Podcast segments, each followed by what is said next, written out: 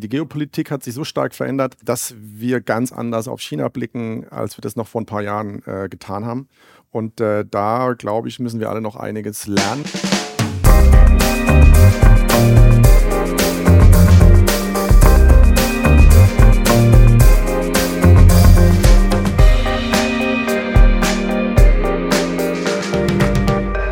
Herzlich willkommen im Future Candy Podcast. Eine neue Folge Zukunft, Innovation und News in der digitalen Welt. Und äh, jetzt machen wir nicht um die digitale Welt, sondern die, die ganz große gesellschaftliche Welt. Herzlichen Glückwunsch zum Neujahr, liebes China.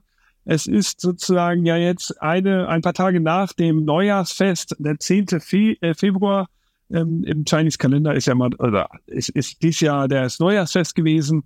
Wir sind jetzt im Jahr des Drachen. Letztes Jahr war das Jahr der Schlange. Und nächstes Jahr, äh, sorry, letztes Jahr war das Jahr des Hasen, jetzt im Jahr des Drachen und nächstes Jahr kommt wieder das Jahr des Schlange. Und das ist mein Jahr. Äh, alle zwölf Jahre wiederholt sich ja immer das in, den, in, diesem Kreislauf.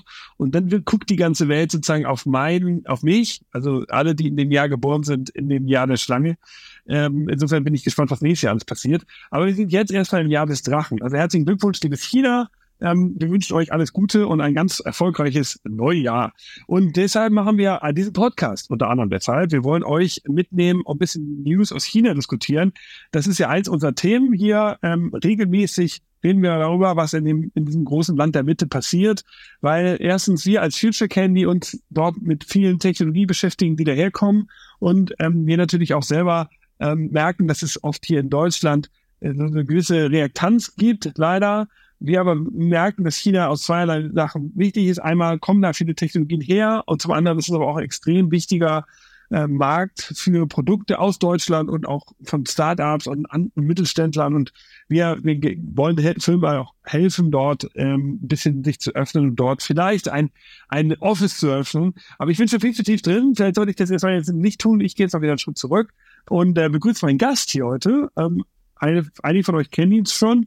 Ähm, der war nämlich schon ein paar Mal hier im Podcast und er war vor allen Dingen auch schon bei einigen Webinars dabei und er war auch unseren China-Reise mit dabei, nämlich Sascha Kurfils. Hi Sascha, schön, dass du mal wieder dabei bist. Ja, hallo Nick, äh, freut mich, heute dabei sein können zu dürfen und äh, natürlich möchte ich nicht missen, der Xinyan Kuai also ähm, fröhliches neues Jahr an alle unsere chinesischen Freunde und Zuhörer freue mich sehr, dass wir heute mal das Thema China beleuchten miteinander. Äh, nicht, dass wir da zusammen äh, auch miteinander immer hinreisen, sondern weil das, glaube ich, auch ein Thema ist, was, glaube ich, mehr gesellschaftliche Aufmerksamkeit braucht, da wir in Deutschland ja recht eng mit den Chinesen sozusagen auch verquickt sind. Ja, vor allem, es passiert viel. Also China hängt ja bei einer entscheidenden Industrie hin und her weltweit und das ist das Thema Chips. Wir wissen, dass die, der gesamte Chipmarkt ist ja das wichtigste Gut, also die Computerchips für für viele der modernen Produkte. Und wir wissen, dass diese Branche extremst konsolidiert ist.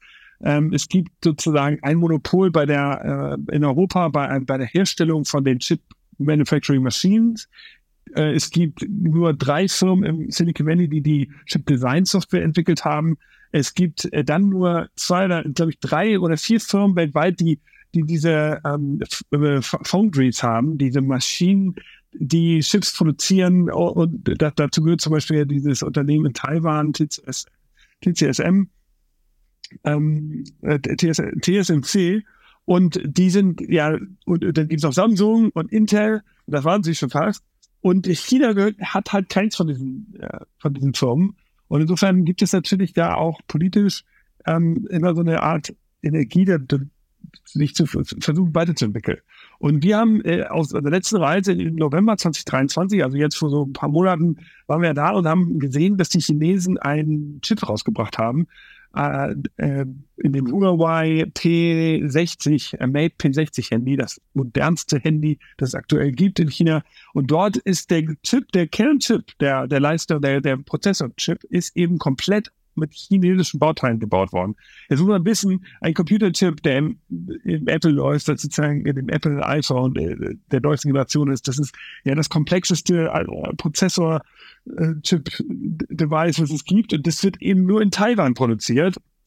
Und ähm, und wenn die Chinesen so einen Teil brauchten für ihre Huawei-Produktion, dann haben sie das dann auch in, in, in, in, Taiwan gekauft. Und jetzt merken wir, China wacht auf, will also industriepolitisch jetzt sich absondern und will jetzt eine eigene ähm, Strategie fahren im Bereich Chipproduktion. Und wir sehen jetzt ganz aktuell eine News hier von vor ein paar Tagen, also von, das wird jetzt ja aufgezeichnet am, am 6.2. und am 5.2., also gestern, sehen wir, dass Huawei die Produktion ihrer Handys zurückfährt, damit sie mit dieser neuen Fertigung an Chips, die sie jetzt anscheinend selber geschafft haben, ähm, KI-Chips rausbringen. Also wir sehen, dass China anfängt, in diesen KI-Game hineinzugehen, stärker als, als wir Deutschland zumindest und, äh, und, und genauso stark wie die USA. Sie versuchen da halt industriepolitisch jetzt nachzujustieren. Und auch das wieder ein weiterer Grund, sich stärker mit China zu beschäftigen. Jetzt sehen wir so ein bisschen die News, was hier gerade passiert. Sascha, steigen wir aber ein. Ähm, äh, erzähl mal, was,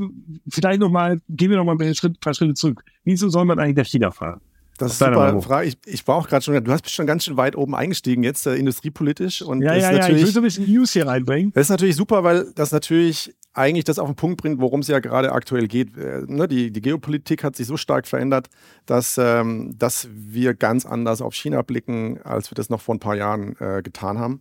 Und äh, da, glaube ich, müssen wir alle noch einiges lernen. Und das ist einer der Gründe, warum wir hier gemeinsam versuchen, natürlich China-Kompetenz auch in einer breiteren Masse mal zu fördern. Aber ich mache vielleicht nochmal einen Schritt zurück. Ja, ähm, nicht jeder wird mich wahrscheinlich kennen und im Detail wissen, was so meine Historie ist. Mal abgesehen davon, dass ich äh, Managing Partner bei, bei einer äh, kleinen äh, Beratungsagentur bin, ist das Spannende dass ich ja 20 Jahre in der Werbung und im Marketing verbracht habe und äh, deswegen für mich immer quasi Innovation und Kreativität war immer total spannend, äh, da an der Vorfront äh, mit dabei zu sein. Deswegen hatte ich da auch, glaube ich, immer ein Auge drauf. Ne? Ich war also Berater und das hat mich sehr, sehr geprägt, da immer genauer hinzuschauen und zu vermitteln zwischen, zwischen unterschiedlichen Sichtweisen und Welten. Jetzt habe ich da in dieser Position dann auch äh, mal fünf Jahre in China verbracht. Ja. Ähm, bin mit Jungformat damals hingegangen, äh, habe hier das Pekinger und Shanghai Office mit aufgebaut und habe eben für die, noch eine Münchner Agentur auch ähm, das äh, Office mitverantwortet in Shanghai. Da ging es auch um Brand Experience hauptsächlich.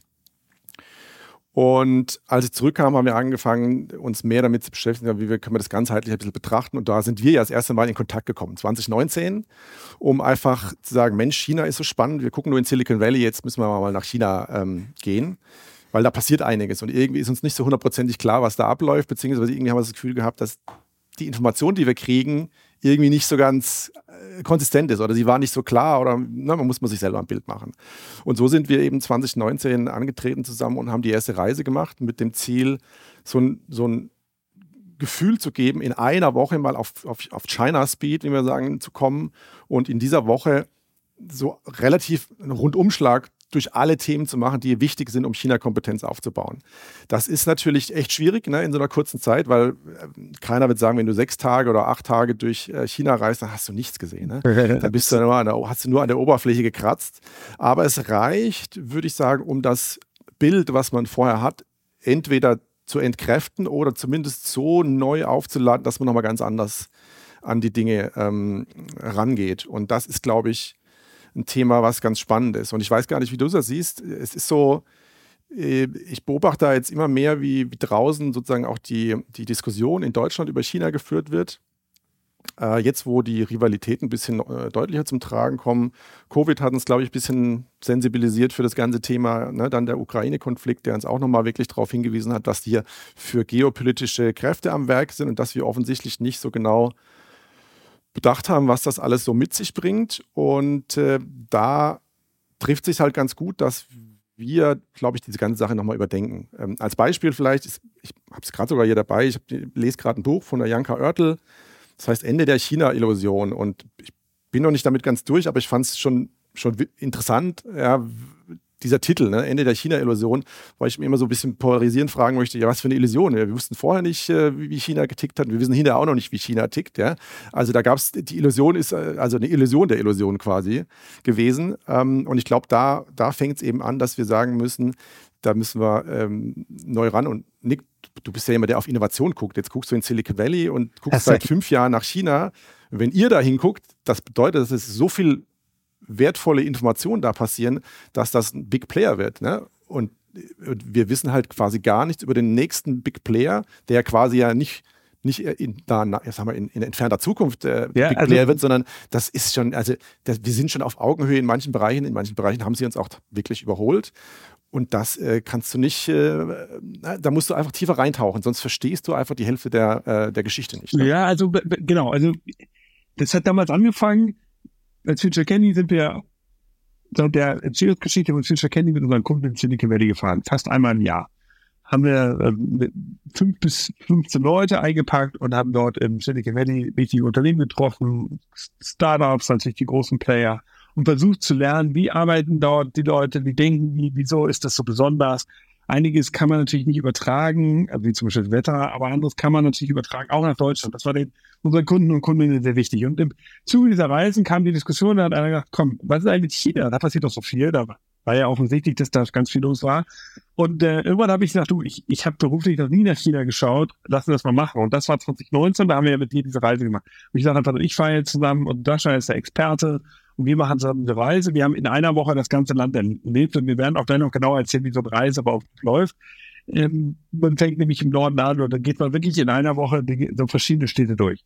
Ähm, dabei war dann so vieles besonders. Das eine ist zu merken, dass da eine neue Supermacht entsteht. Also da gibt es ja viele Plattitüden und bekannte Binsenweisheiten, dass China über Jahrtausende ein wichtiges Land war, mit einfach mit einer immer wichtigen Bevölkerung, mit wichtigen Häfen, mit wichtigen Standorten, mit wichtigen Ressourcen. Und dann gab es da halt Könige, die halt eine Zeit lang halt nicht so besonders viel gemacht haben. Die, die Kaiser der letzten, die letzten Kaiserdynastien, die waren einfach nicht so besonders agil, nicht besonders offen, nicht neugierig genug. Und dann gab's, kam halt die, die Fortschritte der westlichen Welt, die Engländer und so weiter. Also ich versuche mich jetzt hier gerade als Historiker, wie dann sozusagen der China so ein bisschen Anschluss verloren hat. Und das kam dann, ähm, da ist der Westen dann stärker geworden. Und dann jetzt ist es halt so, dann kamen die, die Kommunisten an die Macht und haben da wieder das Land befriedet, vereint und haben jetzt äh, dann nach dem Tod von, von Mao haben sie dann ja den Deng Xiaoping gehabt, der gesagt hat, auch ähm, ist doch egal, ob die äh, Katze schwarz ist oder äh, weiß, Hauptsache sie finden, fängt, fängt Mäuse.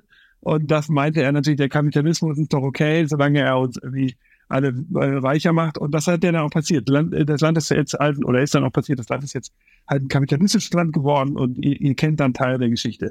Und das muss man, das erzählt man so sich in, in irgendwelchen Schulbüchern und das erlebt man so vielleicht im Lesen und in irgendwelchen Dokus, aber selber dann mal zu, zu erkennen, wie, wie sich das auch infrastrukturell entwickelt. Wenn ein Land, das in den 80er Jahren erste Entscheidungen trifft, zum Kapitalismus ähm, äh, überzugehen und dann in den 90ern anfängt, eine Infrastruktur aufzubauen, das wie so ein Land aussieht, das ist schon sehr, sehr, sehr besonders. Wenn man sich vorstellt, dass umgekehrt bei uns im, in der westlichen Welt, gerade in Deutschland, zwei Drittel der gesamten ähm, Häuser, die man heute sieht in Deutschland, sind vor 1970 gebaut worden. Also wir sind einfach ein Land, das, eine ganz andere Infrastrukturvoraussetzung hat. Und alleine das, das zu erleben in einem Land, das sozusagen neu ist komplett, das war schon, schon eine Sache. Und die zweite Sache ist natürlich dann auch nochmal eine, die, es gab ein, ein Interview mit Helmut Schmidt im Jahr 2008, weil damals ein, der Ex-Kanzler, viele von euch werden ihn vielleicht noch kennen, der war bei Reinhard Beckmann eingeladen, der war natürlich schon sehr alt, aber sehr weise und wurde gefragt von Reinhard Beckmann, ja, wie würden wir das denn machen? Was halten Sie denn von China? Und ich glaube, der wurde noch zu anderen Regionen der Welt befragt und er meinte so, er würde sich zurückhalten, jetzt hier als Ex-Kanzler irgendwelchen Ländern Vorschriften zu machen oder er würde sich nicht erheben moralisch, nur weil wir Deutsche sind. Und, und das ist eigentlich ein schöner Gedanke von Helmut Schmidt damals gewesen, weil ich merke doch, dass Leute sich hier in Deutschland immer schnell in so Cancel Culture Argumentation verfallen und sagen, ach China, ja, lass ich bloß in Ruhe, damit, was die da alles machen mit Menschenrechten und so weiter. Schlimm, schlimm, schlimm ohne zu verstehen, wie das Land wirklich funktioniert, dass es halt eine sehr starke Zivilgesellschaft hat, dass es ein Vielvölkerstaat ist mit ganz vielen verschiedenen Sprachen, dass es da auch einen Wohlstand gibt, der ohne Krieg herbeigeführt wurde, das für so eine Menge an Menschen bisher beispiellos ist. Also jetzt sind wir einmal bei den ganz großen Themen, um, um euch so ein bisschen die, vielleicht sozusagen auch die grundsätzliche Gedanken mitzuteilen, die wir beide jetzt hier in dem Podcast haben. Also wir sind keine Verherrlicher der chinesischen Kommunismus, der politischen äh, Ideologie und des kommunistischen Regimes dort, sondern wir sind eher sozusagen äh, realistische äh, Manager, die versuchen zu gucken, was ist denn gut an China, was kann man da lernen, was sind vielleicht Sachen, die man auch hier übertragen kann und, und äh, was sind vielleicht Sachen, die wir einfach ganz, ganz opportunistisch ausnutzen können, wo man sagt, ich möchte da uns verkaufen oder ich möchte da irgendwie. Wobei ich das vielleicht mal witzigerweise ergänzen möchte. Genau. Ähm, du hast ja schön den Bogen jetzt hier in die Politik gemacht und ähm, das Interessante dabei ist ja, äh, eigentlich kann man ja sagen, wir folgen ja sozusagen einer politischen Ideologie unserer eigenen Partei, ne? also unserer eigenen Parteien, ja, nämlich ähm, die das tatsächlich in den Koalitionsvertrag geschrieben haben. Was ich auch jetzt gerade vor kurzem rausgefunden habe, war ich ein bisschen verblüfft, habe ich irgendwie überlesen anscheinend, ähm, dass tatsächlich in unserem Koalitionsvertrag der Ampel drin steht, ähm, eben China-Kompetenz äh, zu fördern gerade unter diesem Aspekt ähm, äh, neu, wie gesagt, äh, ähm, neu, neu, Neuwagen oder, oder äh, Fortschritt, Fortschritt wagen war, glaube ich, der, der, der Slogan. Und da sieht man, dass unsere, sagen wir mal, Politiker zwar nicht äh, immer hinter dem Mond zu Hause sind, aber zumindest wissen, in welche Richtung es eigentlich gehen muss. Man muss aber sagen, dass aktuell einfach viel zu wenig ähm, passiert, was so diese China-Kompetenzförderung angeht. Deswegen ist ganz wichtig, dass die, die sich meiner Ansicht nach eben leisten können und die Zeit dafür haben, irgendwie sich China nähern, äh, Informationen darüber sammeln, lesen und unbedingt auch mal hinfahren. Ja? Ne? Da ist unsere Reise ein Angebot, aber ich würde sagen, aus meiner Sicht oder unserer Sicht, Hauptsache, man fährt überhaupt mal hin und versucht, sich ein eigenes Bild zu machen, weil das ist, glaube ich, ein eklatant wichtiger Faktor, um überhaupt diesen Zugang dazu bekommen. Und wir, ne, wir, wir reden ja nachher noch ein bisschen mehr, aber wir, wir kriegen ja von unseren Teilnehmern immer direkt mit, mitgeschnitten, dass Dinge die man vorher schon wusste, eigentlich noch viel wichtiger sind, sie bestätigt zu bekommen, nämlich dass China groß ist. Ist überhaupt nicht überraschend, aber die meisten sind dann doch etwas erschrocken, wie groß dann groß wirklich ist, ja, und wie schnell Dinge sind. Und man kann das so ähnlich wie das bei Covid war, diese exponentielle Wachstum, du kannst diese Größe gar nicht in einen vernünftigen Bezug setzen, weil ja. es einfach ganz anders ist. Ja. Und, ne, und da da, da fangen die ersten kleinen Bausteine an, damit man, dass man seine eigenen ähm, äh, Vorstellungen besser abgleichen kann und kann dort eben, ne, wenn wir unterwegs sind, immer mit einer, mit, einer, mit einer Truppe von Gleichgesinnten auch diese Sachen diskutieren, vor Ort mit, mit Leuten diskutieren, um sich wirklich dieses Bild über China wirklich mal herauszuarbeiten und sich wirklich Dinge mitzunehmen, die man im eigenen Business später auch gebrauchen kann. Natürlich auch in der, in der, in der, in der Gesamtgesellschaft, weil man muss, glaube ich, attestieren, dass China-Kompetenz oder Wissen über China ist inzwischen ja eine gesamtgesellschaftliche Aufgabe. Ne? Die müsste auch in Schulen deutlich stärker gewichtet ja, werden, also ich, ich, ich, ich muss noch mal ein, eine Sache erklären. Das, genau, die, du, also wir greifen jetzt hier so gegenwärtig so Punkte auf. Ich habe ja gesagt, ein Land, das in den 80er Jahren politisch erst gebaut wurde, in den 90er Jahren dann infrastrukturell und, und, den, und dann, dann sozusagen von, von dem, wo alle Chinesen leben, nämlich an der Küste, hin nach Westen, also von Osten nach Westen wurde dieses Land errichtet. Das heißt, Shanghai als Metropole ist eine der älteren Städte, dann natürlich Peking sowieso und jetzt viele der, der großen anderen Städte noch Hangzhou und so weiter, das sind Städte, die sind da ein bisschen später so richtig entwickelt worden. Wenn man da heute durchfährt, hat, sieht man das auch. Also es sind ganz neue Straßen, große Prachtstraßen. Natürlich nicht alles. Also wie in so einer Stadt äh, wächst das organisch, aber vieles. Und man sieht es, wenn ein Land so neu gebaut wird und auch Teil, Teile des, des Landes erst entstehen, während auch die digitale Technologie entstehen, dann entstehen halt so neue Paradigmen, die wir gar nicht kennen. Also ein Klassiker wir arbeiten für Retail-Firmen und die fragen sich halt immer wieder, schon seit Jahren, seitdem es Future Candy gibt, naja, wie läuft das denn jetzt mit der Digitalisierung im Bereich Retail? Also, äh, dann gab es irgendwie Stichworte wie Omnichannel. Also ich kann, egal ob ich in den stationären Handel gehe oder online, es ist egal. Es soll irgendwie alles miteinander vernetzt sein. Das hat dann lange nicht funktioniert, weil die Software im, im Einzelhandel in der westlichen Welt eine andere ist als die, die man beim E-Commerce verwendet. Also es gab viele kleine Problemchen, aber ich komme wieder auf den Punkt in China ist es halt von Anfang an anders gebaut worden. Also in China ist es heute so, dass per Default alles digital funktioniert im Handel. Das heißt, es gibt zwar Läden, stationären Handel, aber das sind häufig oder sehr viel häufiger als bei uns einfach so Showrooms, in denen man sich die Produkte nochmal anschauen kann, die man, bevor man sie dann online bestellt. Also eigentlich so eine Idee, die ja bei uns auch immer wieder durch die Innovationsflure gegeistert ist. Aber da sieht man das halt. Und also ein Beispiel war, wir gehen nicht auf der China-Reise, ein Erlebnis jetzt schon mal, waren wir in so einem Store von Alibaba, der heißt, das ist so eine Supermarktkette, die heißt Chema, die Nilpferd.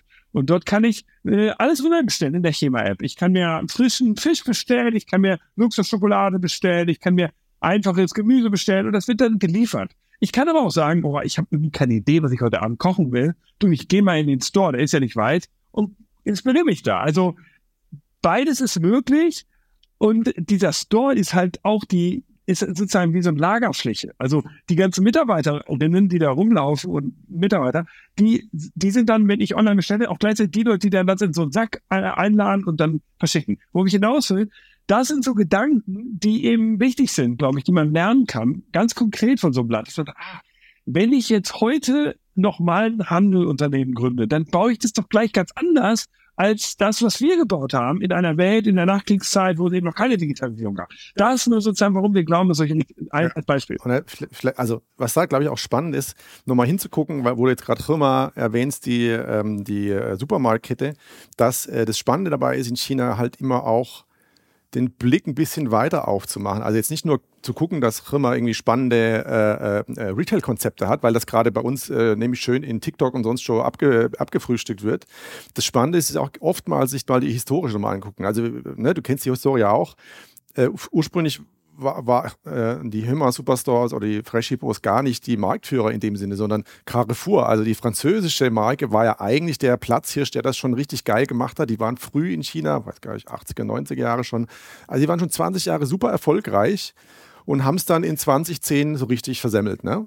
So, äh, weil sie eben äh, die Geschwindigkeit von China, wie sie diese Digitalisierung weiterhin komplett unterschätzt haben und äh, irgendwie das also ne, wie bei uns auch im Westen oft mal übersehen haben, was da gerade auf sie zukommt.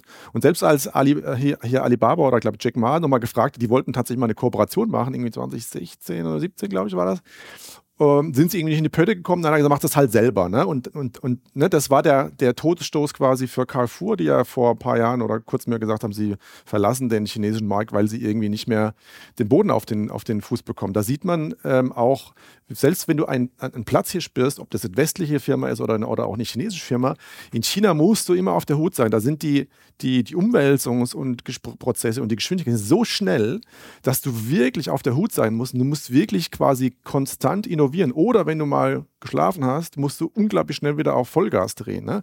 Und da sieht man jetzt zum Beispiel auch nochmal, um bei, bei Hirma zu bleiben, die hatten ja, als wir 2019 dort waren, gab es eigentlich nur ein, ich glaube sogar zwei so Art Store-Konzepte. Ne? Diesen üblichen Store, den man, den man kennt, wo eben im Hintergrund oben da fahren so äh, Wägelchen rum, beziehungsweise gibt so ein, so ein äh, äh, Transportsystem, wo einer, ne, der, der, der Leute aus dem Supermarkt äh, rumläuft und quasi die Einkäufe, die digitalen Einkäufe reinräumen. Dann werden die hinten rausgefahren, automatisiert an so einen ähm, äh, Fahrer mit einem Moped und der fährt das halt zu dir nach Hause. So, das war 2019 noch, ja. Und während dann Covid war, haben die zehn Store-Versionen ausprobiert. Super Premium, die haben eine ganze Mall gebaut, die haben äh, so, so ein äh, super Mini äh, Tante Emma Laden gebaut, also wirklich so richtig oldschool, so richtig dreckig und dirty, also wie es früher mal war. Also die haben, all, die haben quasi alle Varianten von Klos, klein, schnell ausprobiert ich glaube, inzwischen von den 14 Varianten sind 12 abgeschafft. Ja, ne, wir sind jetzt dieses Jahr 2019 äh, äh, dort gewesen, aber vier Jahre später wieder da. Da waren zehn von den Sachen, die sie ausprobiert haben, schon alle wieder weg. Ja? So, was will ich damit sagen? Hey, die haben aber während der Zeit zehn Varianten ausprobiert. Wir vermutlich eine vielleicht. Ja, ja. So. Ja. Und ähm, das ist die Herangehensweise, die man äh, in China wirklich in vielen Gewerken unglaublich gut beobachten kann, die man auch on the ground dann äh, sehen kann. Gut, braucht ein bisschen Hintergrund. Wir werden da auch in Zukunft werden wir auch ein bisschen mehr Masterclasses zu dem Thema machen, um das so ein bisschen ähm, mit abzubilden, weil es einfach so inzwischen gibt es so viele tiefgründige Sachen, die man wissen muss drumherum, damit man es noch besser beurteilen kann. Und dann kannst du richtig für dein Business Informationen rausziehen. Ne? Ich glaube, das ist so der, der, der, der Schlüssel. Also erstmal eine gewisse kulturelle Kompetenz aufzubauen, damit man das gut einordnen kann. Da gehört ein bisschen Geschichte dazu, da gehört ein bisschen soziokultureller Verständnis, wie chinesische Mentalität ist, wie die arbeiten und so weiter, um dann zu sehen, wie wie ist die Infrastruktur aufgebaut, warum ist die logischerweise aufgebaut, warum ist die anders wie unsere und was bringt das jetzt für Vorteile. Und dann wird das halt also quasi kombiniert mit diesem Mut, Sachen auszuprobieren, der bei uns so ein bisschen verloren gegangen ist und eben dieser Skalierfähigkeit dieser Wirtschaft. Also man kann ja nicht absprechen, mal abgesehen davon, dass viele immer sagen, na, Autokratie hat es natürlich einfach, die können da durchregieren. Ja, das stimmt. Aber sie haben halt auch einen skalierfähigen Markt, der halt seinesgleichen sucht. Ne? Also ja, die Amerikaner ja. haben auch einen großen Markt. Wir Europäer hätten einen großen Markt, aber wir lassen ihn schön so in Fragmenten und ne, zerschießen uns unsere, unsere Skalierfähigkeit eigentlich, indem wir nicht europäisch handeln, sondern immer auf Landesebene. So, und, ähm, und da kann man halt total spannend äh, sich Dinge abgucken, neue Inspiration holen Und im besten Fall kann man immer mal rückwirkend verproben, macht das Sinn für mich in, in Europa? Sind das Dinge, die ich mir angucken muss, weil sie für mein Geschäft relevant sind, also weil es als Wettbewerber zu mir schwappt? Oder sind es Dinge, die ich machen muss, um einfach wettbewerbsfähig zu bleiben? Oder gibt es tatsächlich innovative Techniken? Wow, die könnt ihr auch mal ausprobieren. Vielleicht bringt es mir auch irgendwas. Ne? Ja. Und du siehst ja gerade, wenn wir jetzt eh gerade bei Retail und so sind, ich glaube, kein Podcast, den ich letzte Zeit höre, wo jetzt nicht über Schien und Temo äh, alle möglichen äh, Leute irgendwie diskutieren. Und äh, das auch aus gutem Grund, weil, weil, weil in China so viele Modelle ausprobiert werden. Ne? Vorhin haben wir darüber gesprochen, ne, dass im Kreativbereich du sagst, je, je, mehr Ideen ich wegschmeißen kann, desto äh, sicherer ist, dass am Ende eine Idee übrig bleibt, die irgendwie aus, also außergewöhnlich ist. Ne?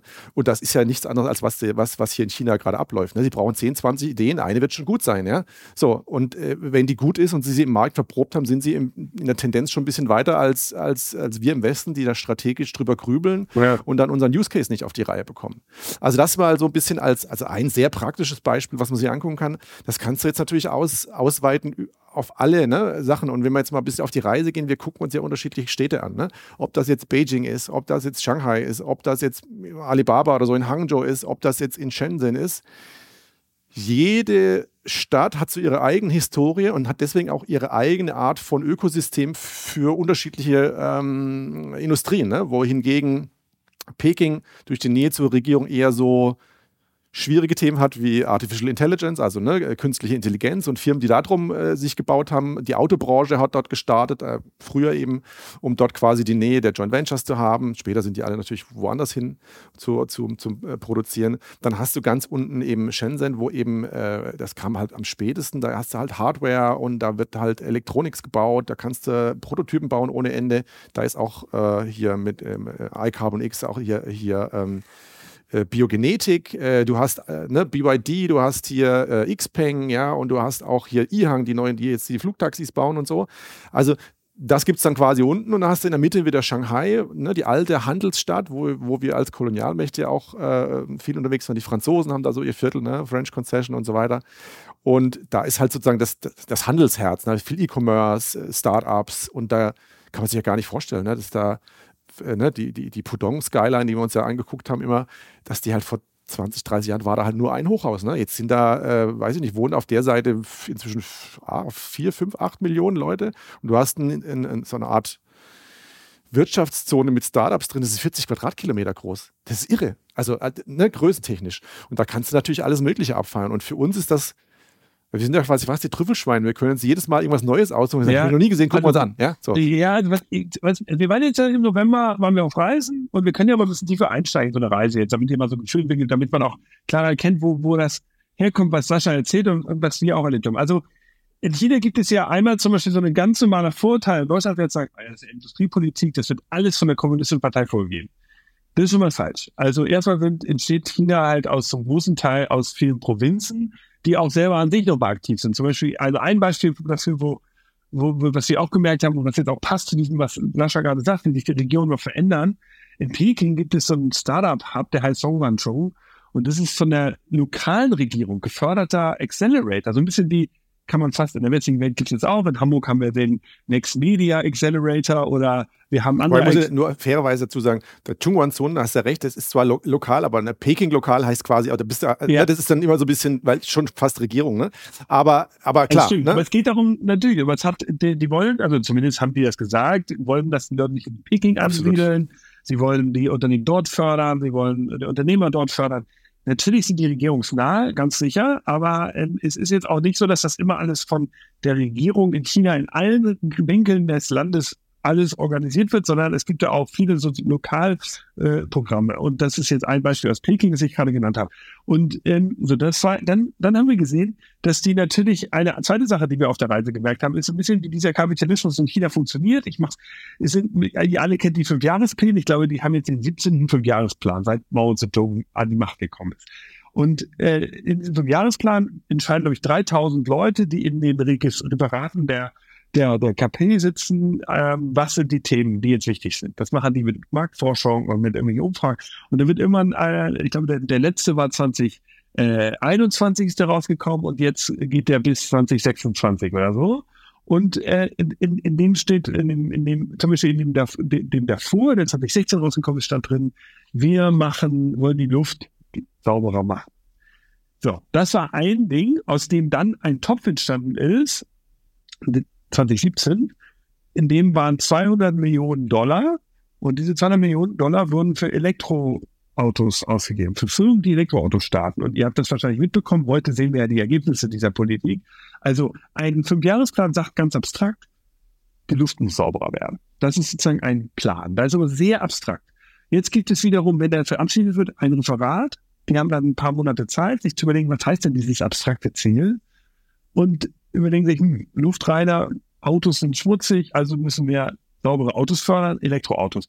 Und dann wird ein Topf aufgesetzt von der Regierung, dort wird Geld ausgegeben für Startups, die sich im Elektroautomarkt gründen. Das sind dann, glaube ich, 480 Firmen gewesen damals.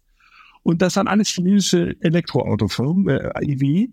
Und heute, heute gibt es nur noch einen Bruchteil davon, weil in diesen drei Jahren wird dann dieser Topf ausgegeben und wenn du es schaffst, ein Auto zu bauen, eine Fabrik zu bauen, den Markt zu finden und so weiter, dann ist danach sozusagen Kapitalismus. Dann hast du überlebt und die anderen gehen halt kaputt. Ja, genau. Ich glaube, du kannst da so ein bisschen sagen, also manchmal äh, denke ich mir immer, das ist so Föderalismus auf Steroiden, ne? so ein bisschen wie bei uns, ja, aber, aber viel, mit viel mehr Wettbewerb. Ne?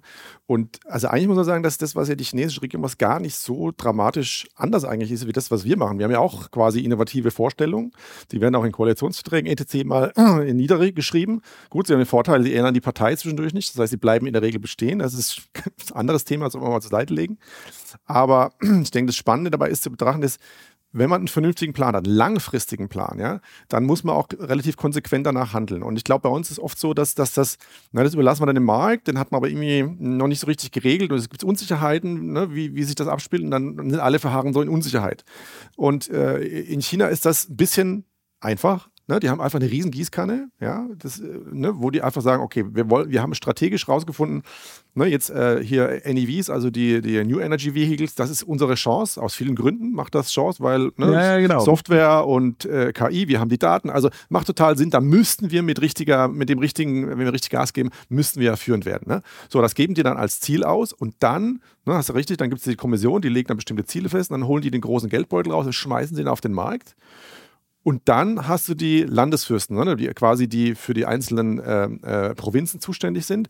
Die überlegen sich dann, cool, dann hole ich mir eben äh, mal äh, 800 Millionen nach Nanjing. Mache ich KI in Nanjing, melde mich da an, gucke, dass ich möglichst schnell viele Startups finde, die sich hier anmelden und bei mir ansiedeln und dann kann ich hier 800 Millionen abgreifen oder eine Milliarde oder sowas. Ja, ne? ich glaube, die Töpfe auch größer, die 200 Millionen, die ich gesagt habe, stimmte nicht. Ja, ja, nee, das 200 Millionen war ein bisschen, du musst Milliarden, äh, Milliarden, da musst du ein paar Nullen dranhängen. Sorry, danke für die Korrektur. Aber ist, ne, also übrigens gerade genau äh, das, was jetzt aktuell passiert, bin gerade selber so ein bisschen im, im Startup-Mode mit ein paar Kollegen in China und da gibt es eine ganz klare Ansage, wenn du ein Startup bist, was sich dem Thema KI widmet oder AI, je nachdem, was wir jetzt sagen wollen, ähm, dann gibt es dafür Förderung automatisch. Der einzige Knackpunkt dabei ist, die Technologie muss in China bleiben.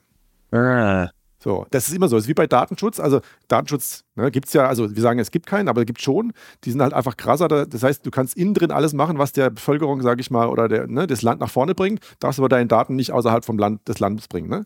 Kann man mal darüber diskutieren, ob wir da so viel besser sind, wenn wir unsere ganzen Daten nach Amerika äh, rübergeben, ja, und äh, damit nichts anfangen. So, also ne, da haben die eine ganz andere Ansicht. Aber das Spannende eben ist, dass sie sagen, wir unterstützen das krass und du kannst dich da wirklich jeder anmelden. Du kriegst, also du kriegst diese Förderung in 0, nix. Die gehen da wirklich mit der Gießkanne drüber und gehen davon aus, wenn 400 ja, oder was ich 500 oder 1000 Firmen im KI-Bereich antreten in irgendeinem Segment, ja, da wird schon am Ende zwei, drei übrig bleiben, weil der Skalierungseffekt, jetzt kommen wir zu dem Thema wieder, wenn der Skalierungseffekt einsetzt, allein in China, wenn, wenn, wenn auch von den 400 zwei übrig bleiben, hast du automatisch ein Unicorn. Brauchst du gar nicht, also das, das ist einfach genau, per Gesetz genau, so, weil ja? Das, so. Weil das dann halt so ja. Genau, und dann hast du das halt mit einer Bevölkerung, die unglaublich, ähm, sag mal, mutig ist und neugierig viele Dinge ausprobiert, dann ist das einfach, also ich meine, das ist eine relativ simple Strategie. Einfach, du, du kannst da mit der Gießkanne drüber gehen, am Ende hast du halt ein, Unicorn. Das funktioniert bei uns jetzt nicht so gut. Wir können halt, wenn wir nur Deutschland betrachten, da hilft es dir nicht so viel, wenn du die Gießkanne auspackst, weil kann immer noch untergehen, weil wir einfach zu klein sind. Ne? Oder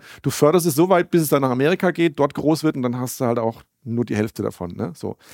Also ich glaube, dass da, da, also da müssen wir auch nochmal aus, aus politischer und auch aus, aus, aus der Administrativsicht nochmal anders äh, rangucken.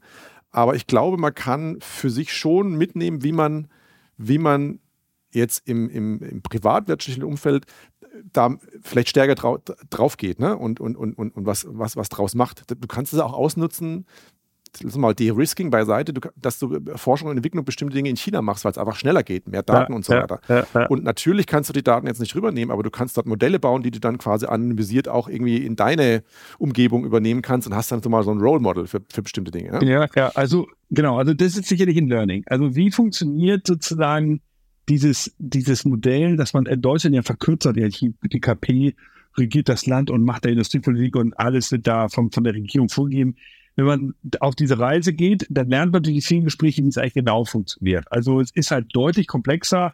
Die ist mit in den, es wird häufig natürlich von der, über die Fünfjahrespläne werden die Themen abstrakt gesteuert. Dann gibt es Regierungen, diese Kommission oder Referate, die das, die das dann etwas kom, kom, äh, äh, konkreter in solche, solche Fördertöpfe einsetzen. Und dann gibt es eben die, die ganzen Provinzen, die sich darum bewerben oder die sich daran beteiligen und die sagen, pass auf, ich habe hier zum Beispiel äh, ganz im Westen, also das sind ja heute immer noch die, die äh, Provinzen, die so ein bisschen hinterherhängen, hinter Shanghai und Peking, die sagen dann, ey, ich kann hier, ich, ich kriege mehr Förderung vom, von der Regierung und deshalb gebe ich irgendwelchen Unternehmern hier eine ganze Fabrik und gebe ihnen fünf Jahre mietfrei, die Fabrik zum Beispiel. Das sind dann so Sachen, die, die, die dann so ein Beamter in einer ganz westlichen Provinz dann machen kann. Und so sieht man, das sind halt Sachen, die kann man nur auf der Reise erleben. Zum Beispiel, das wir auch noch auf der Reise erlebt, ist auch dieses Ding, wie ist es eigentlich mit Unternehmen, die wir äh, so international Tech-Unternehmen und der kommunistischen Partei? Ist das, auch da denkt man ja am besten, ja gut, das, da sitzt der Jack Ma mit dem Xi Jinping zusammen und dann machen die, Jack Ma als, als Gründer von Alibaba, Xi Jinping als Präsident von China und dann machen die so ein Kaffeekränzchen und entscheiden was. Genauso ist es halt nicht. Es ist halt auch da wieder ganz im Alltag ganz anders oder komplexer. Wenn, wir waren bei JD, JD.com ist in Deutschland gibt es die im Moment nicht. Es gibt da wohl irgendwie gerade News, irgendwelche Absprachen zwischen Mediamarkt und JD. JD ist ein großes, ähm, ist sowas ähnlich wie Amazon, ein Fulfillment-Anbieter, aber auch ein riesen Marktplatz und ein ähm, äh, E-Commerce-Store in China. Und ähm, die machen die von Lieferungen über den ganzen Online-Handel machen sie für alle möglichen Produkte. Und JD.com ist auch noch die, die größte Firma in China selbst. Also wir haben am allermeisten Angestellte, über eine halbe Million Angestellte und insofern ein Riesenplayer. Und da waren wir und hatten einen Termin und da hat uns der ähm, einer der Vorstände dort erzählt, wir hatten da wirklich einen coolen Termin, wie das funktioniert mit der kommunistischen Partei. Es ist halt so, dass die kommunistische Partei im Alltag dort ähm, so, so, die haben halt so eigene Kreise. Also es gibt ganz viele Mitglieder, die sind halt einfach Angestellte das sind KP-Mitglieder und die organisieren sich sozusagen selbst nochmal zusätzlich. Also gibt es halt ein, ein Meeting, wo die sich in der Arbeitszeit oder auch außerhalb der Arbeitszeit nochmal treffen. Und da stimmen die sich ab, weil das natürlich dann abteilungsübergreifende Termine sind. Und da gibt es dann eben schon Einflussnahmen. In den, dann, wenn die dann wieder sich aus, wenn die dann zurückgehen in ihren Arbeitsplatz, in die anderen Meetings, dann werden sie natürlich gewisse Sachen sagen, die sie dann sozusagen auf im Maschinenraum, also gar nicht so sehr auf Vorstandsebene, sondern wirklich in den Meetings, in den verschiedenen Abteilungen, da kommt dann halt auch Leben von den, oder da kommt sozusagen das, was die Kommunistische Partei machen würde, denken würde, das bringen die dann halt mit in den Arbeitsalltag. Aber auch nicht als Vorgabe, sondern als Diskussion. Und äh, so haben wir es zumindest uns vorge so erklärt, dass das halt diese Arbeit der Kommunistischen Partei in den Unternehmen ist halt viel mehr Groundwork auch oder als zum Teil auch Groundwork. Natürlich kannst du als, als Wirtschaftsunternehmen dich nicht gegen die Partei stellen, auch in der Vorstandsbereich nicht. Aber wie funktioniert die Arbeit dort? Das war sozusagen auch interessant. Vielleicht, vielleicht ist es ganz spannend, nochmal aufzugreifen. Also ne, in meiner Zeit in China war das auch ganz spannend. Es kommt so ein bisschen drauf an, ähm, was für eine Art von, von Geschäft du hast, inwiefern die, äh, sag ich mal, Partei äh, da ihren äh, Kontrollapparat einschaltet. Ne? Also wie du gesagt hast, ist, so wie bei uns Betriebsräte gibt es natürlich äh, Angestellte der Partei, die dann äh, auch befragt werden und die dann auch mal eben da Informationen durchstechen, ja, was, was sich, man, man sich dann wünscht. Ne? Ähm, es gibt aber auch, gerade wenn es um, also ne, ich habe ja viel Marketing gemacht, also da geht es um Kommunikation. Alles, was Kommunikation ist, ist, äh, ne, ist gefährlich, ja, äh, weil wer weiß ja nie, was die da so erzählen. Insofern sitzen da häufig dann auch äh, Leute äh, aus der Partei, die meistens von Marketing dann nicht so viel Ahnung haben, aber sie sind einfach die, die Schnittstelle. So, die muss man dann mit einbeziehen und gerade bei größeren Projekten äh, sind die dann immer da und müssen immer mit ins Boot geholt werden. Aber vielleicht sollte man mal mit anfangen. Also natürlich ist es so, wird oft kolportiert, ja, ähm, chinesische Firmen, das ist doch immer Staatsapparat. Jein, also die meisten, die ich kenne, die sind bis zu gewissen Grad immer komplett handlungsfähig. Ne? Wir wissen, dass die chinesische Regierung macht Vorgaben, dann lässt sie die relativ frei rotieren, lässt den Markt entscheiden. Die, die wirklich, die, die, die, die, die schieben auch diese, diesen Kom diese Competition so brutal an, ne? Wie so Gladiatorspiele, ne? 450 EVs dann, nach zwei Jahren wird Stecker gezogen, gehen die alle in die Arena, zwei bleiben übrig, Unicorn, hurra. Ne? So, so, ein, so einfach ist, sag ich mal, der, das Playbook so ein bisschen. Und ähm, aber klar, sobald diese Player ins Ausland expandieren wollen, was sie jetzt ja übrigens bald alle machen müssen, weil der Binnenmarkt gibt ja leider nicht mehr so viel her, ne, werden wir wahrscheinlich auf Thema noch jede Menge spannende, günstige Angebote sehen in den nächsten paar Jahren, was die alle bei uns loswerden wollen. Aber ähm, dann ist natürlich immer im Hintergrund äh, die Partei, die auch da äh, mit ihren Fünfjahresplänen und Ausprägungen klärt, wer denn wann wie wohin geht oder der halt Organisationen auch noch zu uns nach Deutschland oder sonst wo schickt, damit dann die Wirtschaftsanbahnung dann doch hoffentlich in die Richtung laufen. Ja. Also man muss sagen, das ist natürlich klar gesteuert, aber sind wir fair, ähm, in den letzten 100 Jahren war das bei uns auch nicht ähnlich. Wir haben auch immer gesteuert, wir haben halt andere Werte, wie wir das dann in die Welt tragen und das, da muss man sich auf einer anderen Ebene nochmal unterhalten. Vielleicht nochmal zurück zu, den, ähm, zu, den, zu, den, zu dem Reisethema, ne? weil wir gesagt haben, wir, also wir, das Spannende, glaube ich, ist, jetzt haben wir ja ganz viel über das große Thema irgendwie gesprochen. Warum muss man da hin? Was ist alles, was, was geht da alles? Was so, haben so einige Sachen rausgegriffen. Ähm, das Wichtigste, glaube ich, was, was uns immer vorschwebt, also was, was für mich unglaublich wichtig ist, so ein Gesamtexperience äh, zu, zu vermitteln. Das liegt wahrscheinlich so ein bisschen daran, dass ich auch in der Eventbranche am Schluss war. So, also für mich so das Gesamtexperience ist wichtig, dass man, dass man einfach ein unglaublich spannendes Erlebnis hat, weil man einfach durch alle Bereiche einmal durch durchgeschleust wird. Ne? Und das heißt, wir fangen zum Beispiel in Peking dann oft an, also klar machen wir ein bisschen Sightseeing, es gibt ein bisschen Kultur, ein bisschen Hintergründe. Ähm, wir gehen natürlich lecker essen, also wir machen diese ganze äh, Sozio sozialen Thema mit Kulinarik und alles, wo wir lecker essen gehen. Auch da gibt es spannende Sachen zu entdecken. Ich sage nur Heidi Lao, wo, es mit, wo Roboter äh, das Essen bringen, aber auch äh, mehr äh, Menschen dann wieder irgendwie Entertainment machen. Also Entertainment-Faktor ist in China immer sehr hoch. Aber das Spannende ist, wir gucken uns eben äh, äh, Kultur an, wir gucken uns dann aber auch Firmen an. Also wir, ne, wir waren jetzt, wie gesagt, wir bei ByteDance und JD und Alibaba. Also wir gucken, dass wir ein paar von den Großen treffen, auch bei Huawei. Klappt nicht immer, weil die manchmal ähm, nicht immer äh, die Türe aufmachen. Da kann man nicht immer anklopfen. Das ist manchmal so, äh, dass sie da einfach sagen, ja, geht gerade nicht. Aber wir versuchen da einige große immer reinzukriegen. Und wir gucken uns aber auch kleine an. Ne? Also kleine Startups wie Datamesh äh, und sowas, wo nur, nur 20, 30 Leute arbeiten, wo du mal wirklich im Hinterhof siehst, wie die Sachen entwickeln. Oder ich erinnere mich ganz lustig noch jetzt äh, hier Fourier Intelligence für 2019, ja, ja. wo wir gedacht haben, die haben in der Garage irgendwie so ein Exoskelett entwickelt. Jetzt kommen wir vier Jahre später dahin und sehen, oh meine Güte, jetzt haben die einen humaniten Roboter, jetzt wird das hier so ein Boston Dynamic Ding. Äh, da kriegt man schon ein bisschen, äh, wird es schon ein bisschen anders, ja, so, ne? Aber also, wie gesagt, wir gucken kleine an, wir gucken große an. Ähm, wir sind, also wir gucken auch hier in Chungwon-Zone, wir, wir werden auch versuchen, immer ein, zwei Termine zu organisieren, die dann, sagen wir mal, mit Regierungsorganisationen sind, dass man auch mal dieses Gefühl ja, hat. Das, ja, das, das läuft, ja, das läuft nämlich ganz anders ab, wie wenn wir jetzt private Kontakte äh, nutzen, um Leute zu treffen.